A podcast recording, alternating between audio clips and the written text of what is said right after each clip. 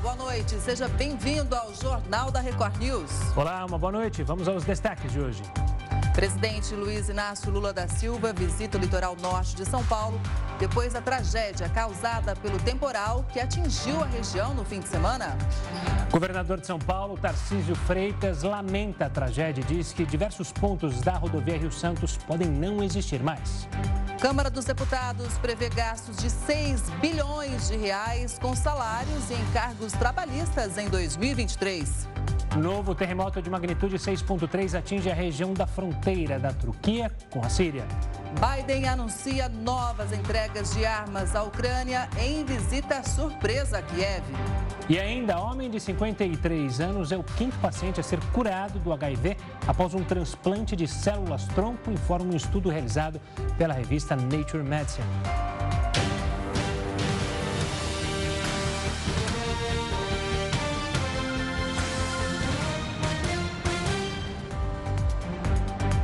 40 pessoas morreram depois das fortes chuvas atingirem o litoral norte de São Paulo. Ao todo, mais de duas mil tiveram que deixar as casas. O temporal iniciou no fim de semana e permaneceu até o início da tarde desta segunda-feira. Em 24 horas, o volume de chuva ultrapassou a média esperada para o mês inteiro na região. Hoje, o presidente Lula sobrevoou as áreas mais atingidas. Ele se reuniu com o governador do estado, Tarcísio de Freitas, e o prefeito da cidade, Felipe Augusto.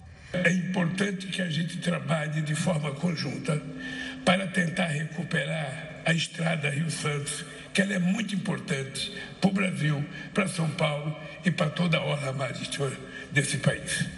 A segunda coisa é a gente não construir mais casa no lugar que tem, que pode ser vítima de outro, outra, outra chuva e o desabamento pode fazer que outras pessoas morram. O governador de São Paulo afirmou que as pessoas da região estão bem, mas que há uma falta de comunicação.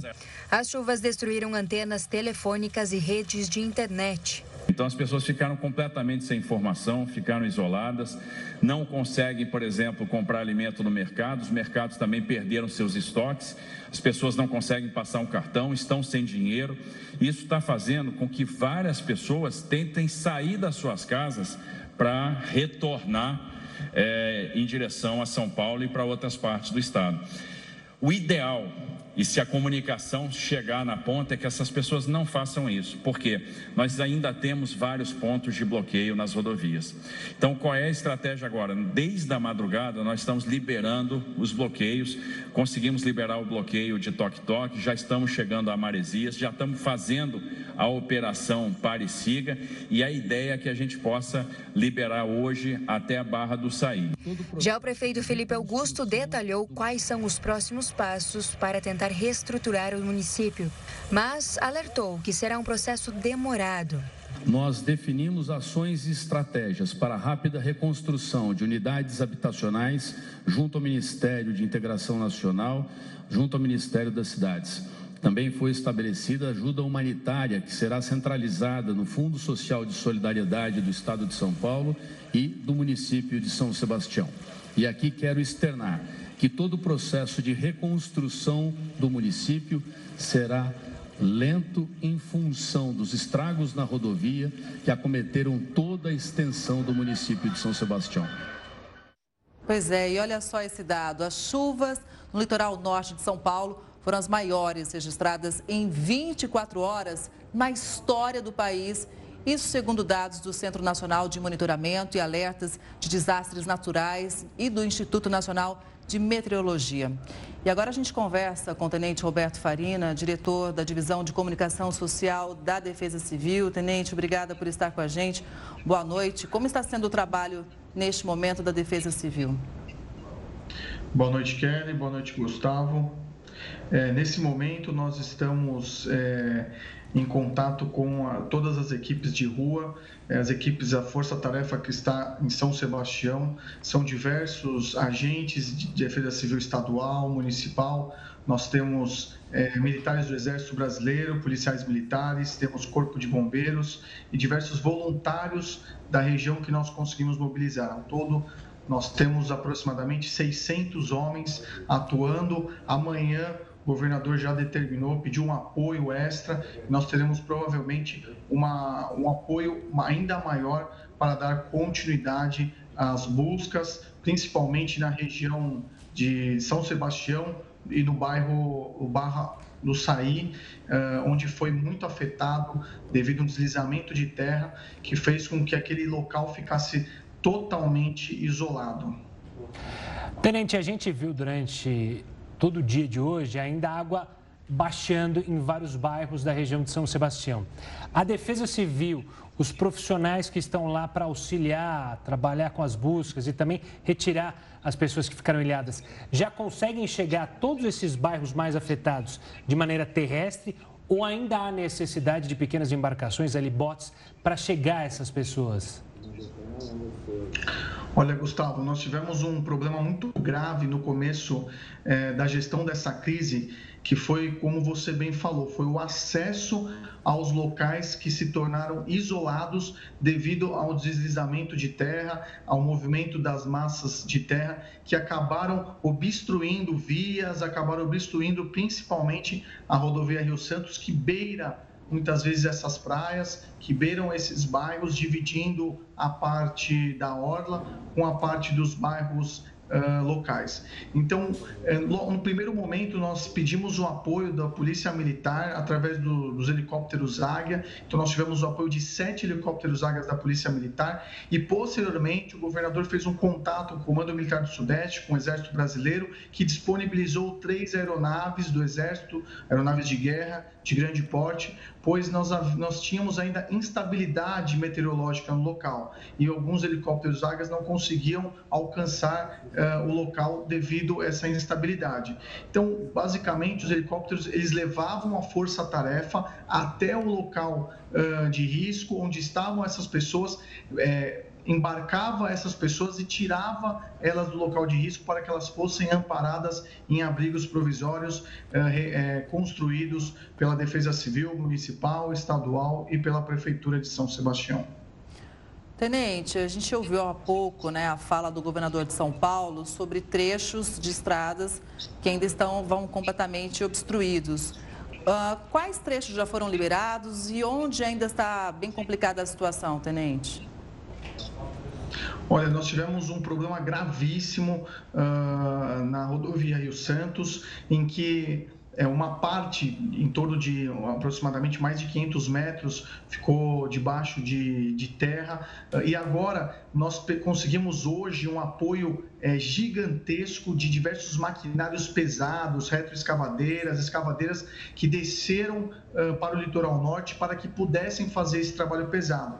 Então hoje nós tivemos um resultado muito positivo. Então, alguns lugares que estavam inacessíveis com essas máquinas, eh, nós conseguimos já desobstruir esses locais, mas ainda tem alguns locais que estão, eh, que estão ainda inacessíveis eh, pela rodovia Rio Santos, que serão trabalhados até amanhã.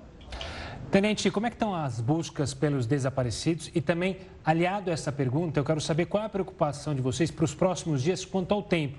Porque a gente sabe muito bem, o senhor melhor que nós, que o terreno ainda está encharcado e isso pode propiciar novos deslizamentos. Todas as pessoas que estão em área de risco foram retiradas e como é que está esse trabalho de buscas?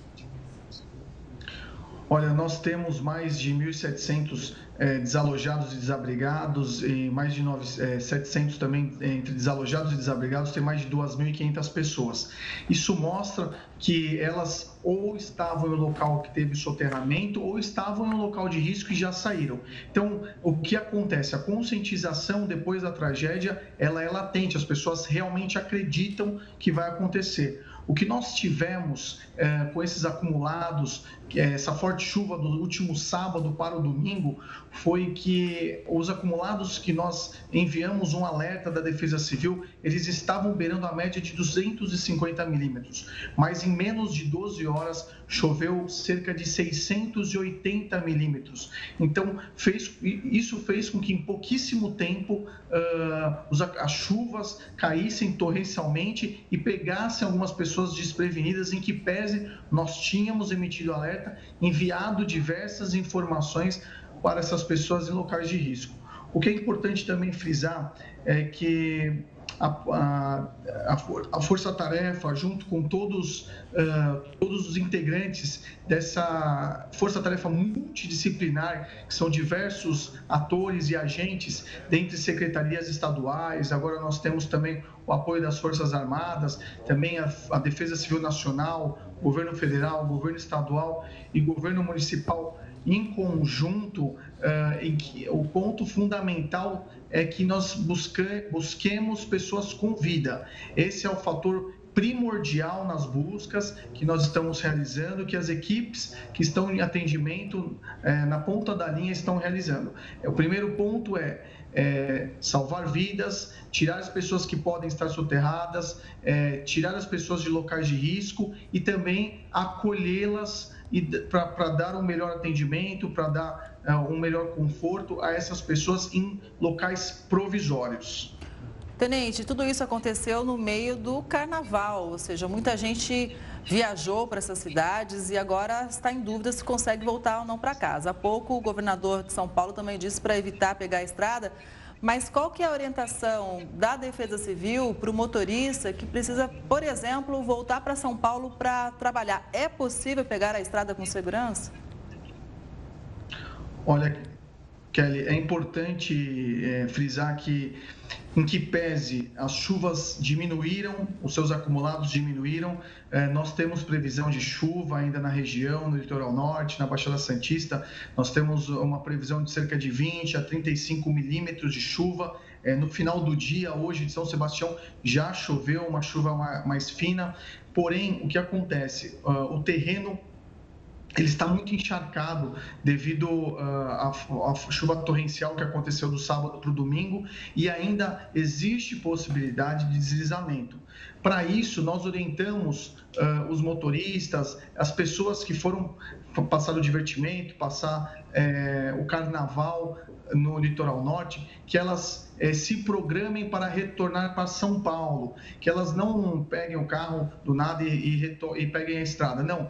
Primeiro, que elas busquem retornar no período diurno, se caso elas não tiverem opção, se elas tiverem que retornar, que elas retornem no período diurno e que também elas busquem informações a respeito das estradas que estão obstruídas e desobstruídas através do site, das concessionárias, informações é, a respeito de qualquer é, obstrução de via, como também na Artesp. Tenente, quero falar sobre algo que sempre vem à tona nesse momento de necessidade, que é a ajuda ao próximo de muitos brasileiros. Como é que está sendo feita essa ajuda? O que, que essas pessoas precisam, especialmente agora? Porque muita gente quer doar, mas fica na dúvida de como doar, como chegar até essas pessoas que estão precisando da ajuda imediatamente. Olha, Gustavo, é, nós temos visto uh, a solidariedade brasileira nesse momento. São diversas pessoas é, realizando ações humanitárias. A Defesa Civil do Estado ela já é, realizou um movimento de ação humanitária, de ajuda humanitária que nós dizemos, com diversos caminhões já empenhados para chegar nesses municípios afetados. O fundo social de solidariedade do governo do estado doou mais de 500 cestas básicas, colchões, sacos de dormir, também para a descida uh, de, nesses municípios, para a descida em São Sebastião, em Bertioga, também Ubatuba. E agora a população civil, a população é, também está doando. Nós recebemos doação de água mineral, já recebemos doação de alimentos, é, doação de roupas. E o que nós pedimos é que, em primeiro lugar, se possível, doar água potável. Uh, no segundo ponto, nós pedimos para que, para que seja doado alimentos não perecíveis e roupas limpas. Tudo isso, se caso você quiser doar, nós pedimos que você faça um contato por telefone para o telefone da Defesa Civil 199 e pergunte qual é o ponto de recebimento mais próximo da sua casa. Com isso, você poderá participar dessa doação e auxiliar e ajudar essas pessoas que, infelizmente, foram afetadas por uma das tragédias mais históricas que nós vivemos no estado de São Paulo. Tenente, nós temos uma arte que traz para nós aqui o volume de chuva, né? Realmente foi um volume histórico. É... E gostaria de perguntar para o senhor, uma vez que o senhor já, já mencionou, olha aí, 683 milímetros em Bertioga e 627 em São Sebastião. O senhor citou há pouco a importância do motorista se informar é, com as concessionárias para saber quais trechos estão liberados ou não das rodovias. Em relação à chuva, a Defesa Civil também tem um canal de comunicação que as pessoas podem se informar, porque inclusive essa chuva já tinha sido emitido um alerta sobre ela, né? Kelly, com certeza. Nós temos alguns canais de comunicação e informação para a população. Primeiro que nós temos as mídias sociais é, em diversas, diversos canais, como Instagram, TikTok, também Facebook, que é o arroba Defesa Civil SP. Então nós emitimos os nossos alertas meteorológicos pelas mídias sociais, as mídias sociais do governo também emitimos, a imprensa também recebe os nossos releases e tem ajudado muito a Defesa Civil a divulgar essas informações do alerta meteorológico. Nós temos também o nosso aplicativo para iOS, Android, que é o Alerta SP, que também é possível você receber informações a respeito de locais de risco. E temos também o nosso torpedo 4099, é, então você pode digitar o seu CEP, o CEP da, da localidade que você quer informações e mandar para o número 4099 que você vai receber informações atualizadas do CEMADEM e da Defesa Civil do Estado. Tenente, obrigado pela participação aqui conosco no Jornal da Record News e todo sucesso aí nesse trabalho de recuperação e de ajuda e de busca às vítimas que estão desaparecidas. Obrigado. Obrigada. Gustavo, Kelly, obrigado. Eu reforço que o governo do estado, através da Defesa Civil, está incansavelmente, está totalmente mobilizado para minimizar as perdas desses municípios com o intuito maior de salvar vidas. Tá certo, obrigado, tenente. Vamos falar agora que a Marinha do Brasil informou que vai mandar 40 toneladas de doações justamente para a cidade de São Sebastião, no litoral norte de São Paulo. O navio Patrulha Guajará está carregado com alimentos não perecíveis, água e produtos de higiene e limpeza. E vai sair do Porto de Santos a qualquer momento. As doações devem chegar no Porto de São Sebastião na madrugada desta terça. Elas foram feitas por empresas portuárias e por moradores de Santos. E agora uma boa notícia para as pessoas que foram atingidas por essas chuvas. A Caixa Econômica Federal anunciou hoje que vai liberar o saque por calamidade do FGTS. Serão beneficiados os moradores das seguintes cidades: Guarujá, Bertioga, Caraguatatuba, Ilha Bela, Ubatuba e São Sebastião. Para fazer o saque, vai ser necessário que o morador de uma das cidades possua saldo na conta do FGTS e que não tenha realizado nenhum saque pelo mesmo motivo em um período inferior a um ano. O valor para a retirada é de até R$ 6.200 e o pedido será feito por meio do aplicativo FGTS, mas a opção ainda não está disponível. A Caixa vai avisar quando essas pessoas vão conseguir pedir o dinheiro. E a Câmara prevê um gasto de 6 bilhões de reais com salários e encargos trabalhistas em 2023. Segundo a Câmara dos Deputados, o orçamento desse ano terá um aumento de 11% em relação ao gasto do ano passado que foi de 5,4 bilhões de reais. A casa tem 11.700 funcionários ativos e 4.400 aposentados e pensionistas.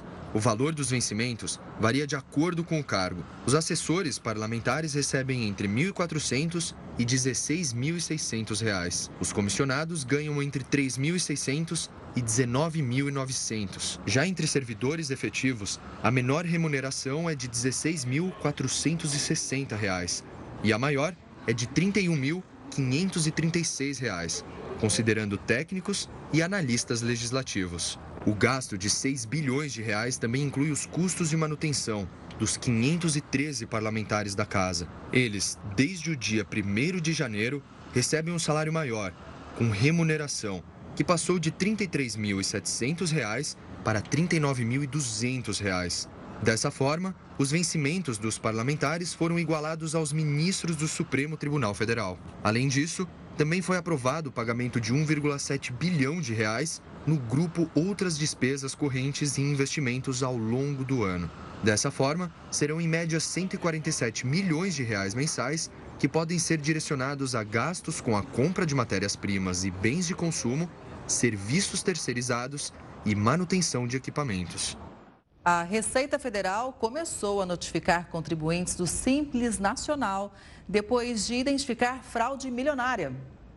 O objetivo é que as pessoas possam regularizar o imposto de renda entre o período de 2018 e 2022. A decisão acontece após a pasta identificar uma fraude de 154 milhões de reais. O déficit foi encontrado durante a operação realizada pelo Ministério Público, Polícia Federal e Receita Federal em outubro do ano passado. As investigações apontaram que supostos consultores tributários induziram contribuintes a alterar declarações previamente apresentadas. Com isso, houve restituição indevida de tributos, reduzindo valores do PIS e COFINS. Agora, a Receita Federal enviou mais de 4 mil comunicações por meio do domicílio tributário eletrônico dos optantes do Simples Nacional. O contribuinte deve verificar se a incidência da tributação declarada foi correta. Se necessário, deve pagar a diferença no sistema definido pela própria Receita Federal. Nesse momento, não há necessidade de ir até uma unidade da pasta.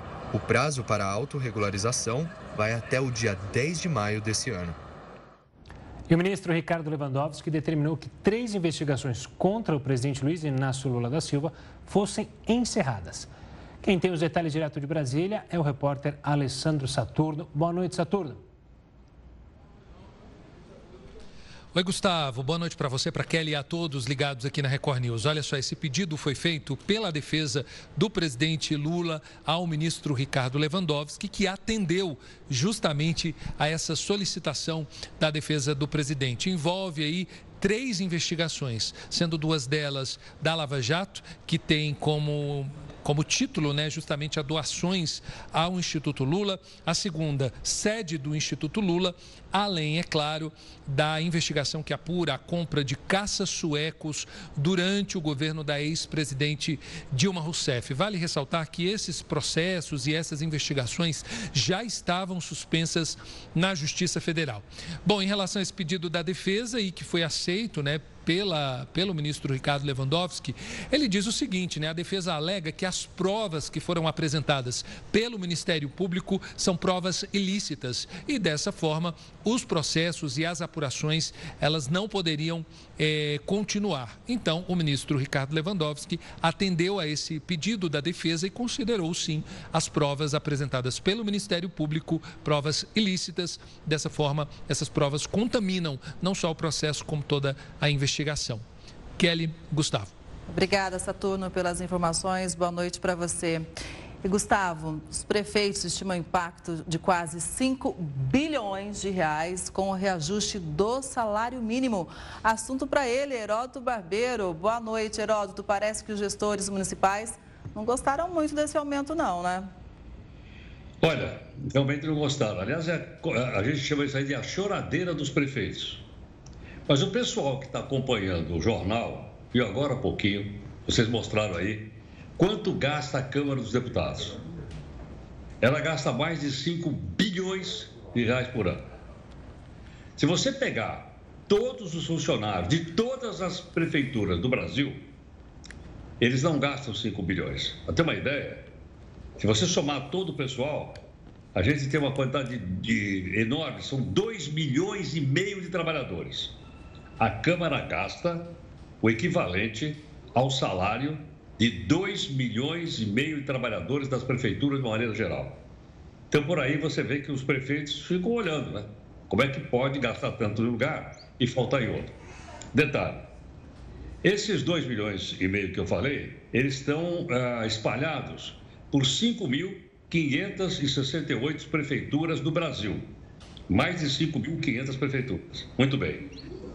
Os prefeitos estão dizendo o seguinte, que agora com esse aumento real do salário mínimo, a situação deles ficou ainda pior. Qual é o aumento real?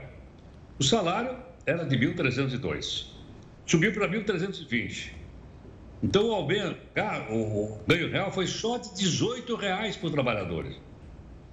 Se a prefeitura tiver 100 trabalhadores, ela vai gastar 1.800 reais. Então não é que falta dinheiro, Dinheiro não falta. Realmente as coisas caem nas costas da prefeitura, como dizem as entidades que defendem o prefeito. De fato, elas têm razão. Mas é o seguinte: se de um lado você tem um trabalhador da prefeitura ganhando R$ 1.320, que é o salário mínimo, os prefeitos dizem, olha, não dá para dar aumento, porque tem a tal da lei de, de teto fiscal para a prefeitura, e a prefeitura não pode gastar mais do que 60% do que ela arrecada com funcionários. Mas veja bem, e o salário do prefeito? E o do vice-prefeito? E dos secretários da prefeitura? E dos vereadores? E dos assessores? E os carros particulares? E os motoristas? E os assessores dos assessores? Então, isso tudo leva a prefeitura a dizer o seguinte: ah, não dá para pagar salário mínimo. Claro, porque o dinheiro é gasto em outras sessões. Então, é uma choradeira que os prefeitos estão fazendo, dizendo que não podem gastar mais por causa da, da lei, mas a hora que a gente faz essa conta, a gente chega à conclusão seguinte: dinheiro tem, o que precisa seria gastar melhor. É fato que a prefeitura tem, tem pego uma maior responsabilidade? É verdade também. Mas o fato é o seguinte: o fato é que as prefeituras também têm recebido mais dinheiro vindo por parte da, do governo federal, que repassa para as prefeituras. Então, uma coisa é ganhar 1.320 e outra é ganhar, por exemplo, o salário de um secretário municipal. São coisas distintas, mas eu acho que é bom para o nosso público entenda, para que a gente possa saber exatamente onde vai o dinheiro, porque tudo isso sai do nosso bolso, sai dos impostos que nós pagamos. E é bom sempre ficar atento e saber a quem reclamar, né? Porque às vezes a gente reclama, coloca tudo na conta do presidente ou na conta do governador e esquece de cobrar justamente o prefeito dessa cidade, ir atrás do subprefeito com esses gastos que a prefeitura tem e que às vezes são abusivos em algumas áreas, como você bem relembrou, né, Heroto? Exatamente. Agora, veja o seguinte: é, os gastos, realmente a prefeitura precisa de muita gente para trabalhar, sem dúvida alguma. Mas por que, que alguns ganham um único salário mínimo e os outros ganham salários tão altos? Como é que é só a Câmara dos Deputados para gastar mais do que 2 milhões e meio de empregados da prefeitura espalhados por todo o Brasil? Tem alguma coisa que está errada aí. Ou a Câmara está gastando muito e as prefeituras têm pouco, ou as prefeituras estão gastando muito de, de forma ruim. E com isso, então, você não tem um salário melhor pago. Imagina o seguinte, viver com um salário mínimo de R$ 1.300 é muito pouco, sem dúvida alguma. Mas talvez seja até melhor do que ficar sem emprego. E a prefeitura entra como um fator de dar emprego às pessoas. Só que tem o seguinte, né? Muitas vezes quando o prefeito percebe que está chegando a 60% dos gastos, ele começa a reclamar. Mas ao invés de cortar o salário do pessoal que ganha muito, ele não quer pagar os salários para quem ganha pouco. Tá certo. Heroto, a gente volta a se falar amanhã, combinado? Até me lembrei a musiquinha de carnaval. Vocês conhecem aquela musiquinha de carnaval? Quem não chora no mama? Você vai cantar uma palhinha hoje? Eu não, não vou dar uma palhinha, mas eu, eu não vou dar palhinha porque eu vim do bloco, você sabe, hoje. Verdade. Passei, no bloco, Foi parar no bloco. Até contei para a Kelly que eu tinha passado visto lá o bloco, mas eu achei que quem não chora não mama. É, então os prefeitos, ah, eles sabem chorar, tá certo ou não? Deviam pegar um bloquinho né, e sair aí pelas ruas das cidades. E a gente tem que aprender a fiscalizar, né, a analisar esses gastos certinho, porque na verdade, se o trabalhador da prefeitura não recebe decentemente, isso impacta no serviço prestado à população. Pode impactar bastante para a gente, ser atendido com aquela cara feia, né, Heródoto? Sem dúvida. E olha, geralmente, Kelly, como você lembrou muito bem, esses serviços, esse pessoal que ganha menos, é o mais pesado. Uhum. Ele não tem carro para carregar ele. Ele não tem motorista. Ele não tem combustível. É o cara que sai muitas vezes limpando as ruas da cidade com aquele vassourão, ou muitas vezes o carro da prefeitura com pá, enxada, etc. É um trabalho pesado. Quer dizer, o trabalho pesado que exige mais das pessoas, ele é muito mal remunerado. Aí o prefeito, não, nós não temos dinheiro para pagar mais por isso, porque senão vai estourar o nosso teto de gasto. É bom a gente ficar de olho, sim. Bom, Heroto. Um ótimo descanso e até amanhã. Até amanhã. Até amanhã.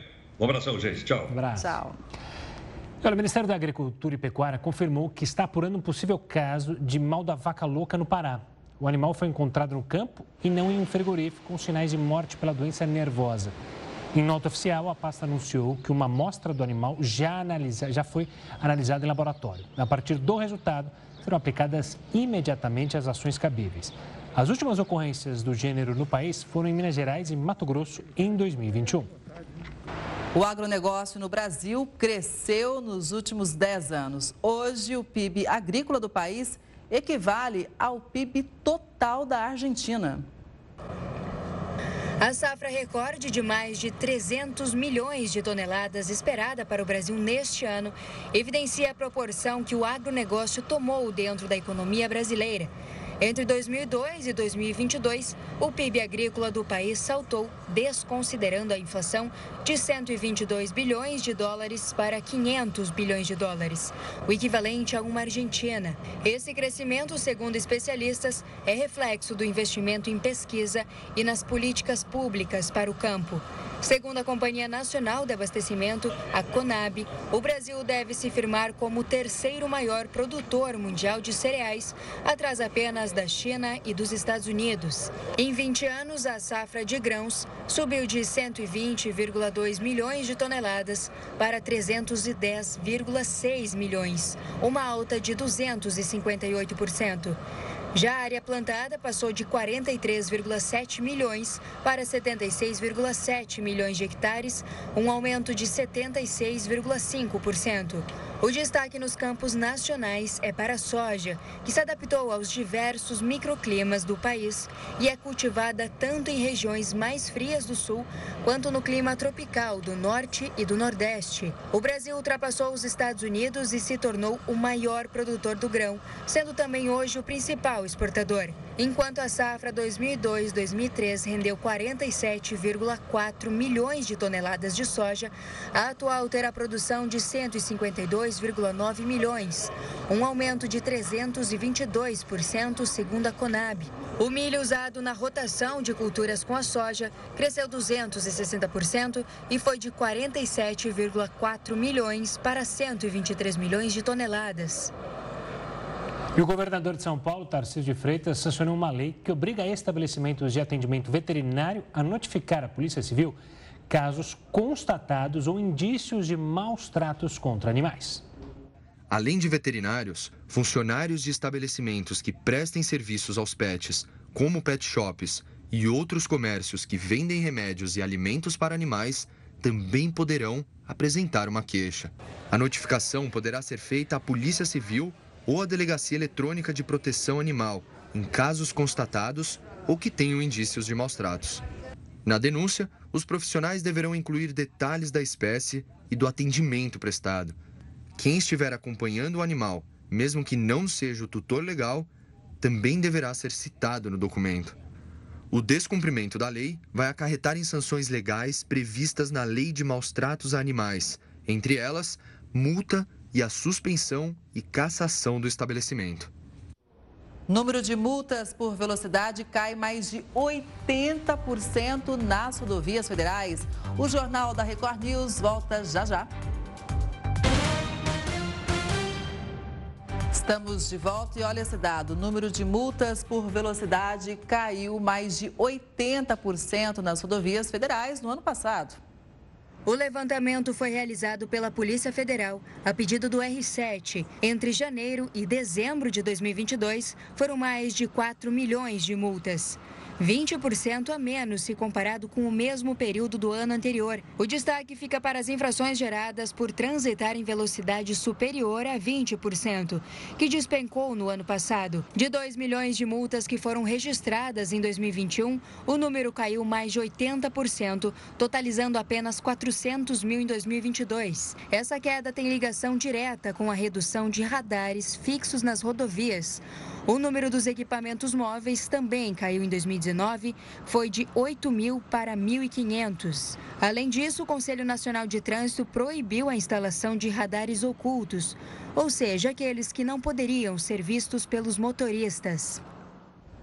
E um novo terremoto de magnitude 6.3 atingiu hoje a região da fronteira da Turquia com a Síria. O tremor teve epicentro na cidade de Uzumbag, no estado de Hatay. Três mortes foram confirmadas e mais de 200 pessoas ficaram feridas, de acordo com o ministro do Interior da Turquia. Ainda de acordo com fontes locais, há pessoas presas em prédios que desabaram totalmente ou parcialmente. Infelizmente, seriam pessoas que estavam de volta às casas para retirar pertences depois do terremoto do início do mês. E para falar mais sobre esse novo terremoto que atingiu hoje a Turquia, vamos conversar com Luiz Gustavo Rodrigues. Ele é pesquisador em geociências do Serviço Geológico do Brasil e chefe da divisão de sensoriamento remoto e geofísica. Luiz, boa noite. Obrigada por falar com a gente. Eu começo perguntando se esse terremoto de hoje a gente poderia afirmar que ainda é um reflexo daquele que aconteceu no começo do mês. Boa noite, Kelly, eh, e a todos que nos assistem. É, normalmente, quando há um terremoto de uma grande magnitude, como foi o de 7,8 há 15 dias atrás, é normal que ocorram réplicas, né, que nós chamamos. É difícil dizer que esse de outro de, hoje de magnitude 6,3 é, é uma, uma réplica do, de 15 dias atrás, mas é comum que ao longo de um determinado tempo, alguns dias, alguns até algum um mês assim é, é, é possível que existam réplicas e a gente não tem como afirmar se o de hoje é uma réplica ou é um novo evento devido à, movimentação da placa tectônica. Esse foi um pouco mais ao sul do que do último terremoto 7.8, né, mais próximo à costa, que até gerou um alarme de tsunami, mas que não foi comprovado, né, não ocorreu. Mas não, é, é não dá para ter 100% de certeza que é um terremoto, uma réplica do, do do último evento, 7.8. Luiz, ainda nessa linha, quando a gente olha imagens por cima da região atingida pelo primeiro terremoto 7.8, há fissuras ali na Terra que são impressionantes. É, essa acomodação da placa ainda pode demorar algum tempo ou não? É, essas novas, é, esses novos tremores podem acontecer por outros motivos não relacionados justamente a essa acomodação da placa tectônica ali naquela região? É, ela, é, essa placa, essa, a, essa falha que você mencionou, ela é como se fosse cicatrizes na, na litosfera, né? Então são zonas de fraqueza que geralmente mais de 90% dos terremotos que ocorrem no mundo são nessas zonas de fraqueza nas falhas é, tectônicas, né? Nas falhas geológicas. Então, é, muito provavelmente todo terremoto que está ocorrendo nessa região vai ocorrer nessa região da, no limite entre as bordas das placas, placas tectônicas. Eu estava analisando os eventos sísmicos do dia de hoje, um pouco antes, algumas horas antes desse tremor maior de magnitude 6.3, estavam ocorrendo terremotos de magnitude menor, de 3 a 2 é, de magnitude, né? Então, algumas horas antes já estavam ocorrendo esses tremores que muitas vezes a população nem sente. E posterior a esse terremoto de 6.3 já ocorreram alguma, quase uma centena de tremores de magnitude menor ao longo dessa falha. Né? Então, é a acomodação devido a essa movimentação é, relativa entre as placas tectônicas daquela região, Anatólia, é, Euroásia e a Africana. Agora, Luiz, como a gente tem comentado no jornal, né, é possível monitorar, acompanhar, mas não prever, né? Isso, é, é, fundamental tocar nesse assunto, que a, o acompanhamento dos eventos, né, monitoramento através das redes sismográficas, tanto como existente no Brasil como em outro ao redor do mundo, é fundamental para nós termos uma, uma frequência nesses eventos.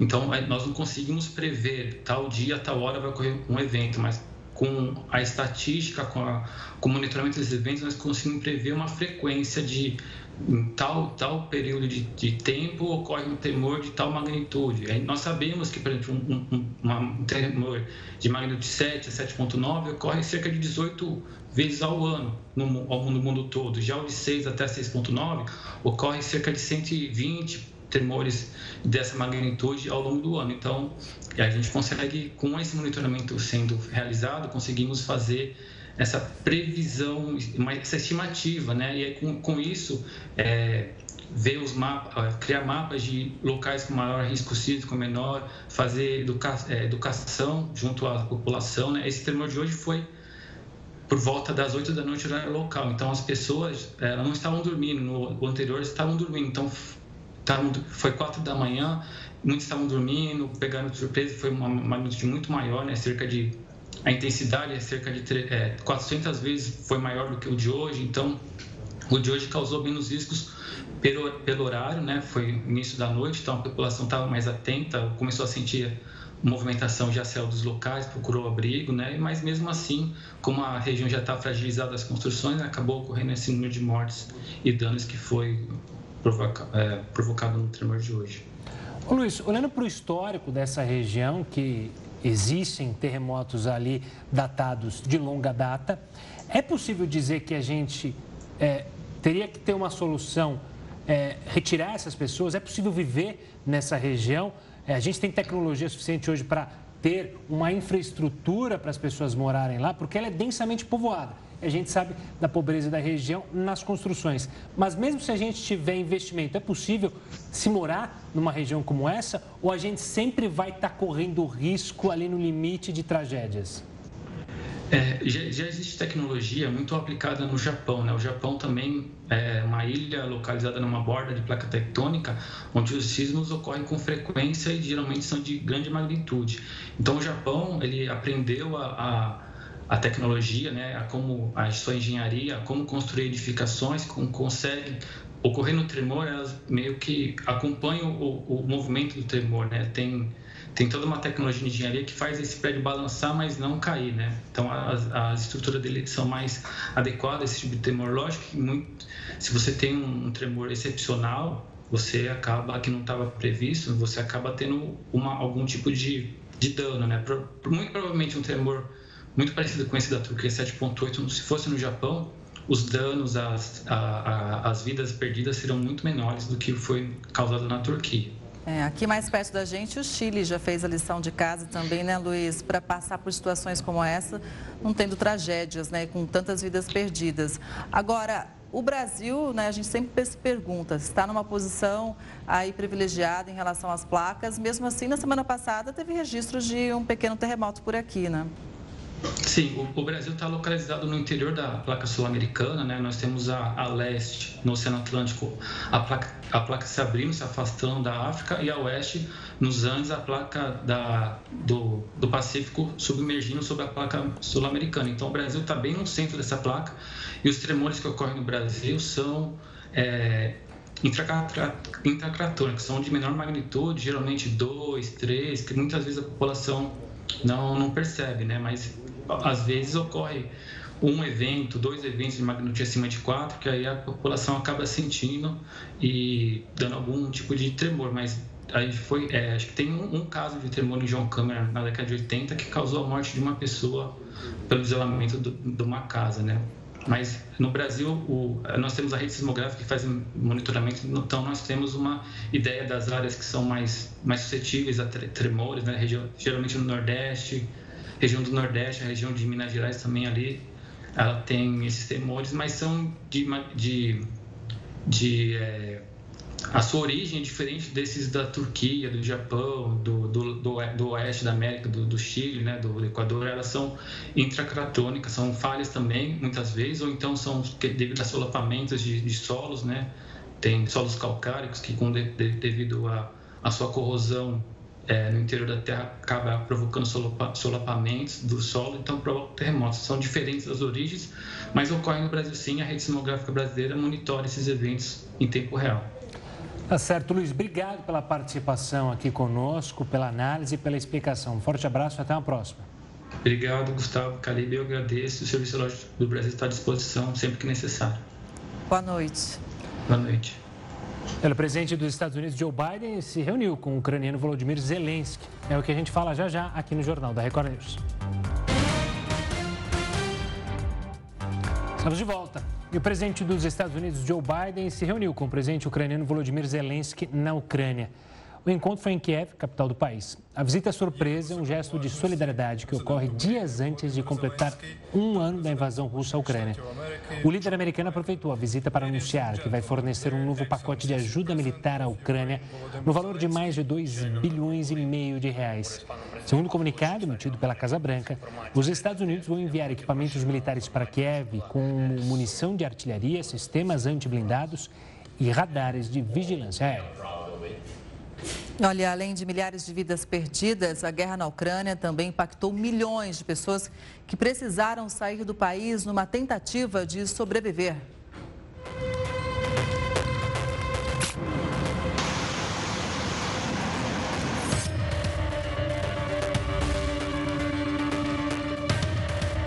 Aproximadamente um a cada dez ucranianos deixou o país no último ano por causa da guerra com a Rússia.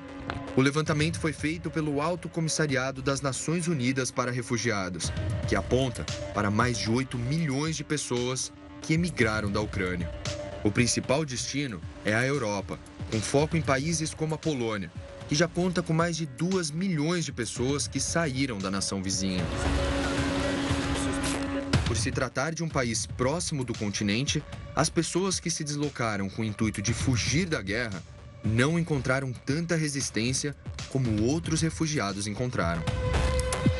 É, no caso da guerra da Ucrânia, né, diferente, por exemplo, do que aconteceu na Síria, os europeus perceberam isso como um problema europeu, mais do que um problema distante, como era, por exemplo, no caso dos refugiados sírios. Além disso, há um componente cultural, um componente religioso, linguístico, que torna, eh, do ponto de vista da absorção desses refugiados na Europa, gera muito menos reação xenofóbica, como foi o caso da reação gerada pelos eh, refugiados da Síria.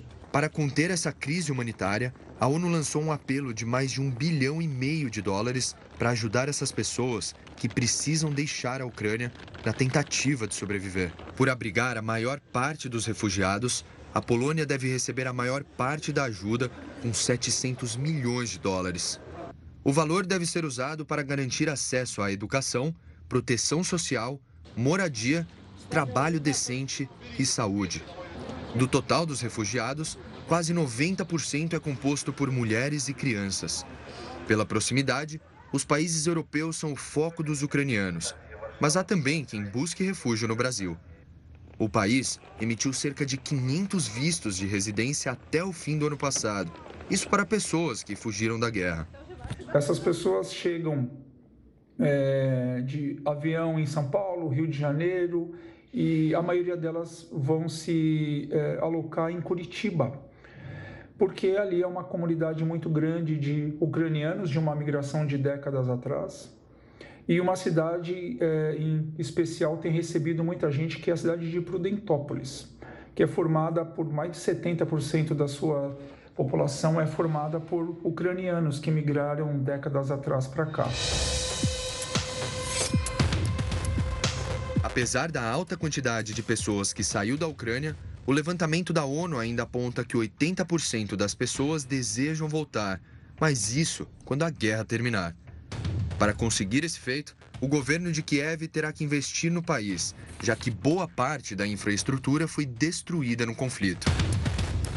Para Felipe Loureiro, professor da USP e autor do livro Linha Vermelha, A Guerra da Ucrânia e as Relações Internacionais do Século XXI, o processo será desafiador, pois o país vai precisar das garantias a quem deseja retornar. O país vai precisar passar por uma reestruturação é, bastante significativa, sua infraestrutura de transportes, de energia, de água, de gás, em várias cidades, em várias regiões foi afetada, né? prédios, tanto públicos quanto privados, muitos dos quais também afetados. Isso significa que o retorno dessa população é, de refugiados ucranianos, se por um lado vai ser importantíssimo para a economia do país, né, para que a economia possa se restabelecer com um fluxo é, grande de mão de obra, por um outro lado, no início, principalmente, vai ser muito custoso e muito desafiador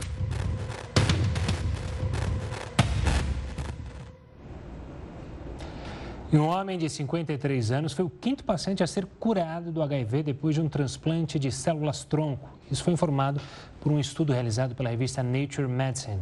Ele recebeu a doação como parte de um tratamento para a leucemia, mas não imaginava que o doador seria uma pessoa que tem uma genética resistente ao vírus HIV e, portanto, foi curado. Ele é a quinta pessoa a ser curada com o transplante de medula óssea. Os cinco pacientes que conseguiram a cura definitiva também sofriam de câncer no sangue e realizaram um transplante que foi essencial para renovar o sistema imunológico. Daqui a pouco a gente volta com outras notícias para você. O intervalo é rapidinho, até já. Campanha de vacinação para as comunidades da terra indígena Yanomami começa já no próximo sábado. Segundo o Ministério da Saúde, a população vai ser imunizada com vacinas bivalentes. Elas combatem mais de uma variante do vírus contra a Covid-19. A ação prevê também a vacinação com imunizantes de rotina do calendário em crianças e adultos. O número de falências de empresas cresceu 56% em janeiro, segundo o um levantamento feito pelo Serasa Experian. O estudo aponta que foram 72 pedidos de falência no mês passado. Este é o maior nível registrado em janeiro, se comparado com os últimos três anos. Em 2022, foram 46 pedidos, já em 2021 foram 40. Estes pedidos de falência geralmente acompanham também o de recuperação judicial, o que significa grandes dificuldades financeiras dos empresários. O Jornal da Record News fica por aqui. Obrigada pela sua audiência. Boa noite. Uma ótima noite. Fique agora bem acompanhado com o News das 10 e com a Suzana Busanella. A gente se vê amanhã. Tchau, tchau.